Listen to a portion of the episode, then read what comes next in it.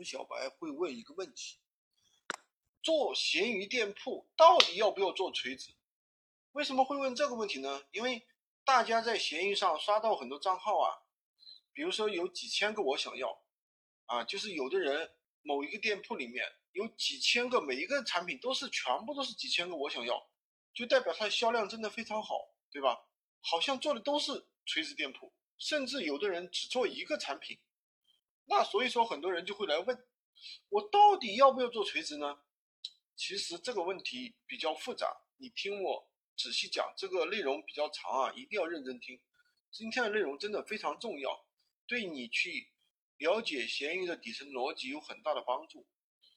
首先，做垂直当然有做垂直的一个好处。第一的话，客户信任感肯定会比较高，比较容易成交，对吧？会觉得你比较专业，或者是厂家，或者是专门卖这个的，对不对？他就会容易下单。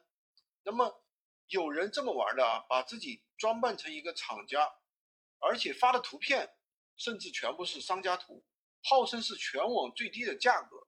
他说，比如说我的我这里配件都是送的，别人那里配件是要钱的，我这里换换配件的话都是成本价啊，你去全网其他地方问问，对吧？谁敢给你这个价格？其实我也看到过这样的账号啊，其实它的价格反而是比较高的。就是因为人家信任他，反而会从他这里买，这是第一个点，信任度成交。第二个点呢是便于连带销售，什么意思呢？很多客户从你这儿买了 A 产品，如果你在推荐相关的 B 产品，他肯定会买，对吧？比方说他现在装修，从你这里买了一个马桶，对吧？然后呢，他再买一个花洒也很正常呀。所以说这个就是。也便于复购，因为他觉得你很专业呀，他肯定会关注你，对不对？如果你是一个卖户外用品的，比如说什么登山用品啊，什么这个户外帐篷啊相关的呀，露营、野营相关的东西啊，他肯定会关注你，他他下次缺个什么东西还从你这儿买，对不对？所以说这是第二个好处，便于连带销售和复购。第三点呢，你。如果说做专业店铺、做垂直店铺，那你的售前和售后肯定会更加专业，因为你只做这一个产品嘛，对不对？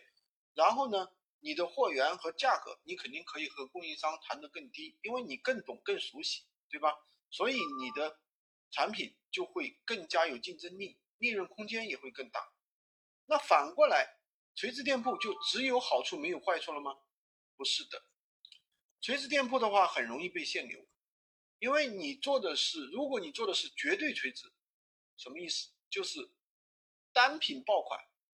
那么我去年有个学员，他开了八个账号，一个月赚了二十万。他每个店铺里面呢只上一款产品，结果呢今年就不行了。为什么呢？被限流了。因为这样的店铺，它其实跟闲鱼的初心、闲鱼的底层逻辑是相反的。因为闲鱼它本身就是一个二手闲闲置平台呀，二手闲置平台你应该啥都卖呀，你不可能只卖一种商品，而且只卖一个商品，对不对？那肯定是平台不喜欢的，对吧？那做垂直店铺、做专业店铺，那你肯定要掌握一定的产品知识和这个产品相关的专业经验，否则你说你是专业店铺，别人问你什么东西你也答不出来呀，对不对？